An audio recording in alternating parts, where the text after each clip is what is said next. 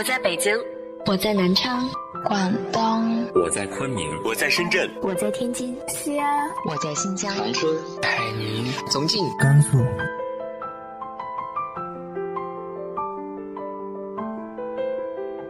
这里是 FM 幺八零八四，昨天的你的现在的未来，我是主播背着吉他的蝙蝠女侠。无论你在哪儿，这里都有我的温暖等你。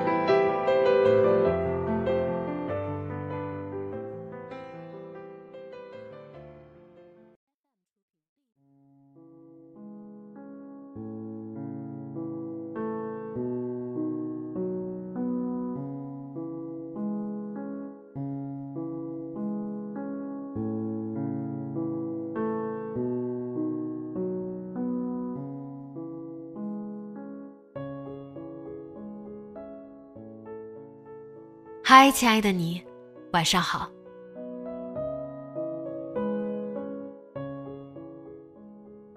很多青春的回忆都已经不记得了，但是希望你还记得那个时候的勇敢、纯真。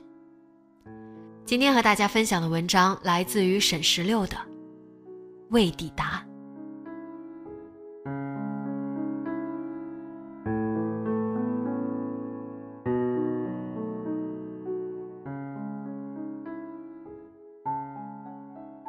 水逆时，人会走霉运，在经历下楼梯摔伤膝盖、毕业论文差点漏交、实习期跟的项目总出问题，以及早上乘地铁被划包之后，姚敏不得不信这句话了。他还专门在手账里贴了一张幸运签，期待自己能够转转运。十一月十一号，他像平时一样贴着前面的人挤进了地铁。姚敏掏出一本书。是昨天晚上快读完的短篇小说集。他重新翻到折纸那页，书角碰到了男人的肩膀，他歉意的笑。这可以用称药材的小铜秤量的，不好意思，非常管用。多一克显得造作，少一克容易产生争吵。到站的时候，姚明把书塞回包里，一摸，米色亚麻布包被割了一手掌长的口子。他有一瞬间的震惊，继而是羞愧。他抬头看了一眼四周，快到终点站，车厢里的人不多，但还是迅速的把有口子的那一面对着自己。姚敏刚毕业，现在在一家能源投资公司实习，他平时负责一些小到别人不愿跟进的项目。在确认过工作邮件后，姚敏用私人手机登录了工作号的微信，发了条朋友圈。提示所有人自己的工作手机丢了，如果接到借钱信息，不要相信。他陆续收到几条关心信息，还没把亮起来的红点全部消灭，手机震动了一下，有一条新短信进来，是陌生号码。对方问：“你是姚敏吗？”他回：“是。”对方迅速发来一段信息，说：“我是一号线地铁司机。”在车厢捡到了你的手账，因为要找联系方式，擅自翻看了内容，抱歉。我第一次见把生活记录的如此细致的人，猜想丢了会很可惜。如果你还需要的话，我们可以约个时间，我把本子还给你。姚敏再翻了一下包，才发现紫色手账本不见了。那个本子上记录了他近一年的日常生活，小到生理期的日期，大到项目跟进计划。他都在上面做了标注和简短的感慨。姚敏迅速给对方打了个电话，认真道谢。对方的声音有些熟悉，但匆忙间他也没有确认，只是尽快约定了取回手账的时间和地点。挂了电话，姚敏突然想到，那本手账里还有自己关于路远的记录，原本放下的心又悬了起来。真的是路遥且远。陆远是姚敏的大学同学，也应该算高中校友。他高二下学期才从北京转学到姚敏所在的市二中。陆远成绩很好，受老师喜欢，但性格很孤僻，不愿跟同学有更深入的交流。好事的男生碰了几次钉子，后来就联合起来找他麻烦。男生们的挑衅对陆远来说无关紧要，除了学习和发呆，他在学校里没有任何多余的举动。这种无视加剧了男生们的不满，他们从无伤大雅的玩笑一点点变成了恶意重伤。有人甚至利用父母的关系，专门调查出陆远从北京转学回来的原因。你别看他一副清高的样子，家里关系特别乱。半年前，陆远父亲生意失败了，天天喝酒，喝醉了就打人，就是个废人。他母亲不久前生病去世了，是他姥姥姥爷看不下去，把他从北京接到咱市里的。真是看不出来，我还以为他多有背景才能这么骄傲呢。每次姚敏听到这样的话，都会很生气，但他没有勇气上前阻止。尤其当这种欺凌开始像传染病一样席卷全班的时候，他才后知后觉地发现自己成了一个躲在大多数人后面的胆小鬼。其实，姚敏了解到的陆远并不像学校里的那么孤僻，他家住在城东，距离陆远姥姥姥爷家很近。他们家经营一家文具店，姚敏隔三差五去买圆珠笔、透明胶和手账本。对陆远的接触要比其他人多。姚敏经常看到陆远低着头坐在收银台旁边看书或者写作业，他很高，缩在角落里也很显眼。姚敏喜欢边选东西边偷偷看他。陆远的姥爷年过花甲，留着一把山羊胡子，常穿一件灰色的厚布外套，他精神很好。陆远不在的时候，就一个人顾店。小远，你快去吃晚饭，老爷今天做了你喜欢的红烧鱼。这时候，陆远会很顺从的答一声好，并抬起头看着老爷的眼睛笑。他的眼神那么温柔，像是四月的风，吹皱了姚敏心底的涟漪。从那天起，他选了一个天蓝色封面的手账，开始记录与陆远有关的一切。他知道这是一场新事的开端，却从未想过，也是另一场新事的结尾。柴浩，二十二岁，大学毕业之后，通过家里的关系进了地铁系统，每天两点一线，从苹果园到四惠东。从四惠东到苹果园，一趟车一小时零四分钟，三班倒。在同事和领导的眼里，柴浩属于不惹人厌的官二代。他或许很快就会被升调到更好的部门，所有人都对他很谦和有礼。十一月十一号那天，柴浩像平时一样，在地铁到站后，一个人检查车厢。在经过最后一节车厢的时候，发现了一个紫色皮面的本子，本子的背面有一道长约四厘米的刀痕。他一开始没有在意，以为是有人随手丢掉的本子，但翻了几页之后，他发现没有人会随意丢掉这么重要的东西。柴浩通过手账上留下的几个联系方式，跟对方联系后，得知这本手账的主人叫姚敏。最重要的是，他看到了陆远这个名字，一个尘封在心底、以为已经忘记的名字，就这样毫无预兆的重见天日了。他读了所有与陆远有关的部分，并不能与记忆中的那个人对应起来，但他像着了魔一样，认为这是一种启示，或许能够通过这个本子找到陆远，并在时隔数年之后。再见另一个人一面。见到姚敏那天，他特意换了一件干净的亚麻色外套，洗了头，刮了胡子，像是去赴一个郑重的约。他们约在了一号线中间的西单站，柴浩当班，十一点四十五分的时候会路过这里三分钟。姚敏约了朋友在附近吃饭，这样既可以不耽误彼此的安排。又能把手账物归原主。柴浩对陆远的记忆已经有些模糊了，但对灵巧的是，他这辈子都忘不掉。柴浩一开始并不烦陆远，对他来说，不过是一个性格孤僻的新转校生而已，根本不会放在眼里。但渐渐的，他发现林巧对陆远的事情无比上心，他竟然对自己说要好好读书，将来要跟陆远考同一所大学。你疯了吧？他卷起校服袖子，边喝汽水边说：“你才疯了呢！天天这么玩有什么意思？再说我们本来就是要考大学的，我找了个榜样，你不开心吗？”林巧满不在乎地说：“呸！就你那垫底的成绩，再怎么学也就那样了。咱们还是毕业之后出国留学吧。”那我也要学，你爱出国你自己出。还有，你要再这么说，咱俩朋友也别做了。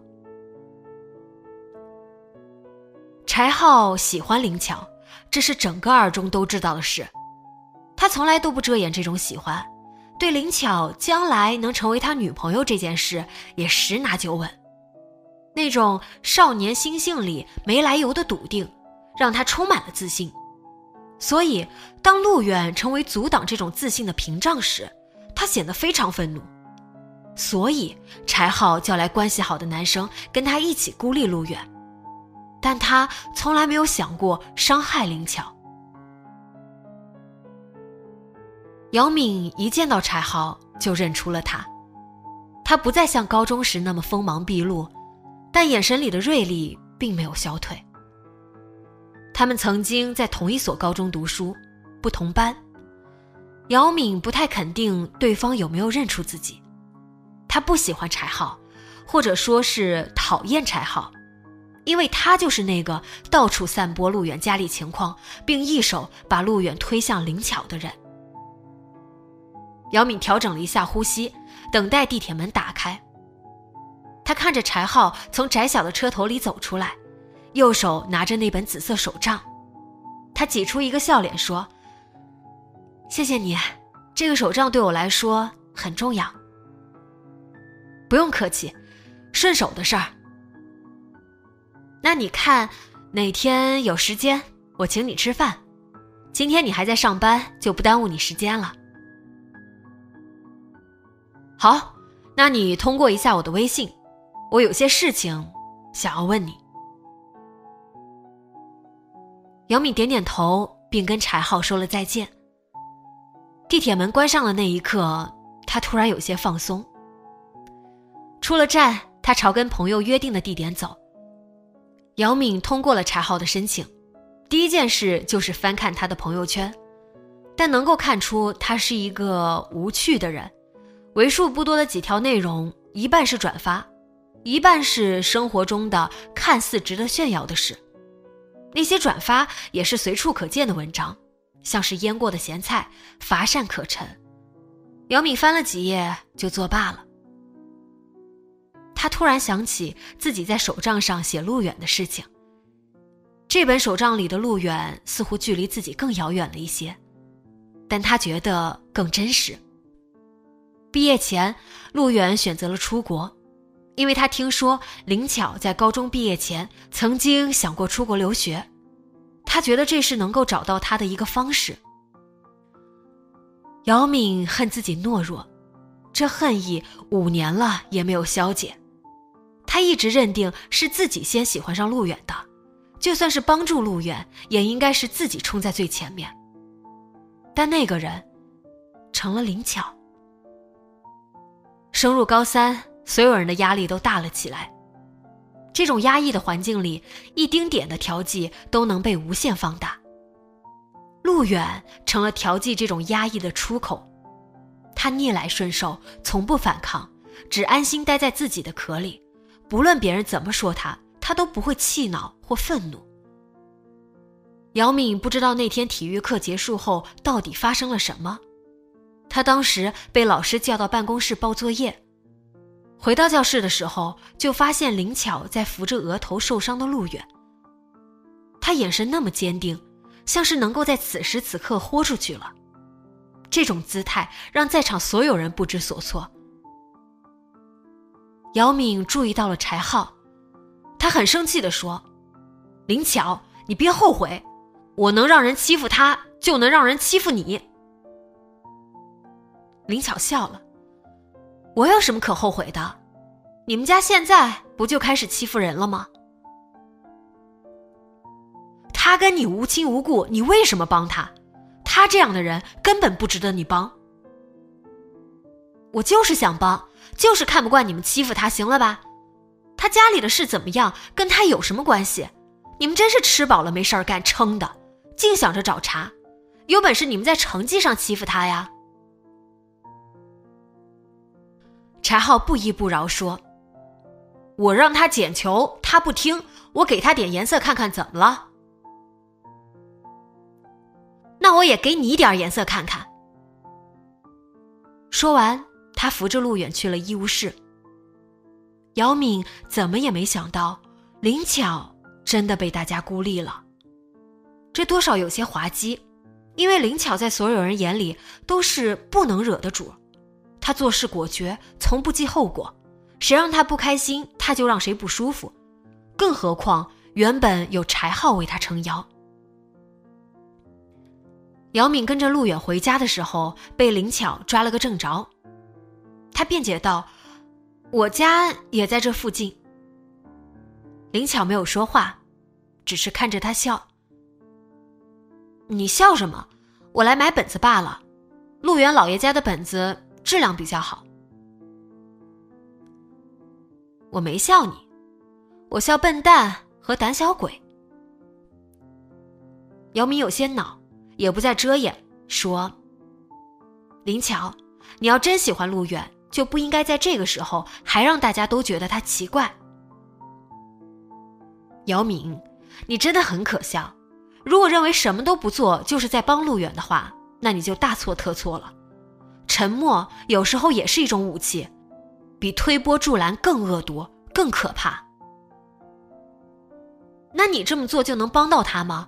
你难道不是在害他吗？这句话问出口之后。姚明有些后悔，但硬着头皮看了林巧一眼。对方没有理他，踢踢踏踏的走了。姚敏猜林巧一定是喜欢陆远的，他并不惧怕和嫉妒这种喜欢，反而他有些羡慕林巧的孤勇。那种孤勇有一种力量，就好像有千军万马袭来，林巧也会坚定的站在陆远身边，不会退让分毫。这让他觉得羞愧。姚敏对陆远的喜欢是有所保留的，他从不敢在他被人孤立的时候帮助他，因为他害怕自己也因此受到伤害。所以，真当林巧面对孤立的时候，他有些不知如何是好。柴浩一呼百应的本领都用在了这上面，他似乎卯足了劲儿来做这件事情。不过，他策划的所有整人游戏都只针对陆远，划划课本、扔书包、藏作业，没有人去阻止这些幼稚又恶毒的事情，除了林巧。而让柴浩觉得失控的事情是，当林巧做多了这些反抗的举动，原本不针对他的事情，开始转移矛头朝他袭去。柴浩可以控制一些人不这么做。但他无法控制所有人。这种情况越来越糟，之前曾经受过林巧欺负的人也开始变本加厉的报复。其实，陆远知道姚明喜欢自己，但他无力回应。而且，当他那天看到冲出人群把他护在身后的林巧之后，就更加确定了不能回应的想法。他的确不在意其他人的看法。也对生活有一种不得要领的淡漠。父亲的颓废，母亲的离世，都让他觉得难以接受。或许，在其他人看来，这些事情都可以扛过去，但他不行。他时常被压得喘不过气来。除了在姥姥姥爷面前，他可以获得充足的属于晚辈的宠爱，得以放松。在学校，在其他地方，他都是游离的。像飘荡的浮萍，在灵巧出现的那一瞬间，他似乎抓住了一些什么，又似乎什么都没抓住。但对他来说，已经足够了。他想要保护灵巧，这是他第一次想要主动反抗生活。但高三下学期一开学，灵巧就没有来。隔了一周之后，姚敏才知道他转学了。从那天之后，陆远像变了一个人。他找柴浩打了一架，急红了眼睛。你们不是发小吗？你不是喜欢他吗？你怎么还让那么多人欺负他？我根本不知道会这样。林巧一整个寒假都没跟我说话，我根本不知道他退学的事，他们家都搬走了。要不是你，根本就不会有这么多事。我还想说这句话呢。要不是你，林巧根本不会变。而真正让林巧决定离开的事情，其实是因为他曾看过姚明的手账。最后一个寒假，学生们像炸开了锅。最后一次大扫除，所有人都拿着工具随便比划，根本没有人认真干活或学习。林巧跑去陆远的班里玩，陆远没在，他坐在姚敏的位子上等他回来。他随便翻东西，看到了一个天蓝色的本子。灵巧从第一页开始就看入了迷。他第一次觉得，原来世界上还有这么多自己不知道的路远。他遇到难题的样子，一个人走路回家遇到的事情。下雨天用哪只手撑伞？体育课最喜欢什么项目？最喜欢哪个歌手的歌？等等。这个手账里似乎浓缩着一个更鲜活、有趣的路远，比他在学校看到的更有生气，更像一个真正的人。林巧看得太入迷，以至于姚敏回来都没有发现。姚敏生了气。这个手账本对他来说就是一个不可见光的秘密，现在这个秘密被摊在了灵巧的手里。你怎么能这样，小偷？我不是故意的。灵巧合上本子递给姚敏，这个本子我从来不会拿出来，一直都压在下面，你不专门翻根本看不到。是我不对。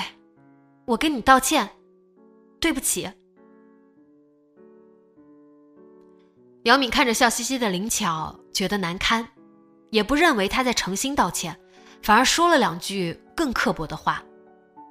灵巧性子急，一下子动了气，他顺手就把旁边的凳子踢翻了。原本在玩的同学被吸引过来，他们主动问姚敏的情况，他只说灵巧偷看他日记。然后就趴在桌子上哭。灵巧也不争辩，恰好路远回来了，但他一句话也没说就走了出去。原本他就是要因为家人的工作关系搬家的，柴浩的父亲应该知道，因为这是他颁布的调令。放假前，林巧唯一觉得放不下的就是陆远，所以他打算跟他道别。并把事情解释清楚。如果不是自己在柴浩跟前说了那么多真真假假的话，或许就不会有陆远被孤立的事情，也不会有失控到自己都被卷进去的校园霸凌。他不知道柴浩在这件事情里扮演了什么样的角色，或许就是一个施暴者，一个独裁者。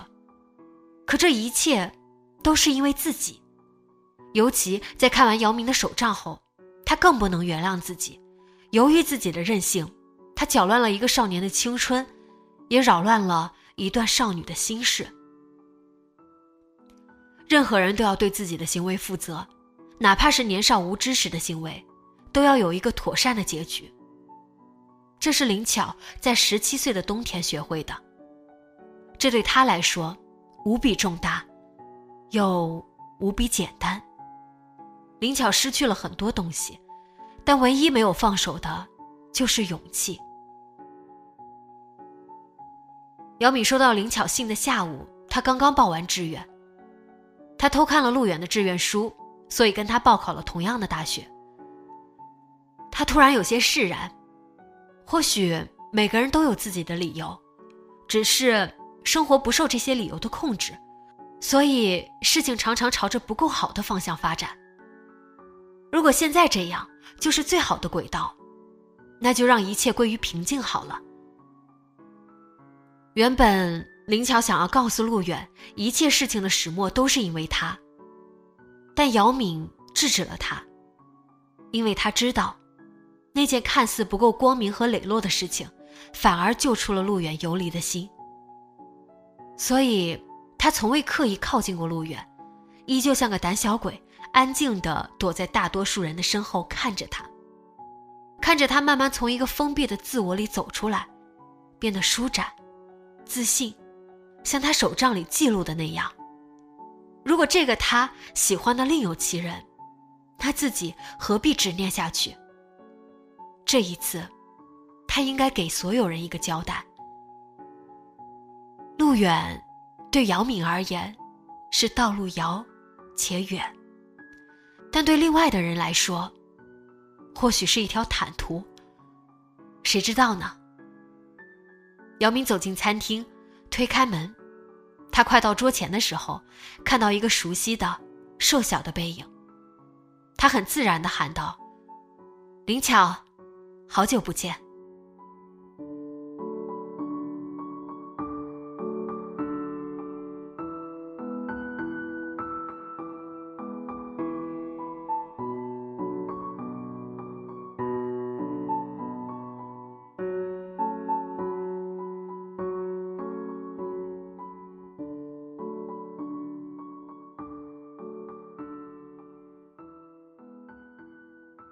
你的生命里有没有这样去成全过一个人呢？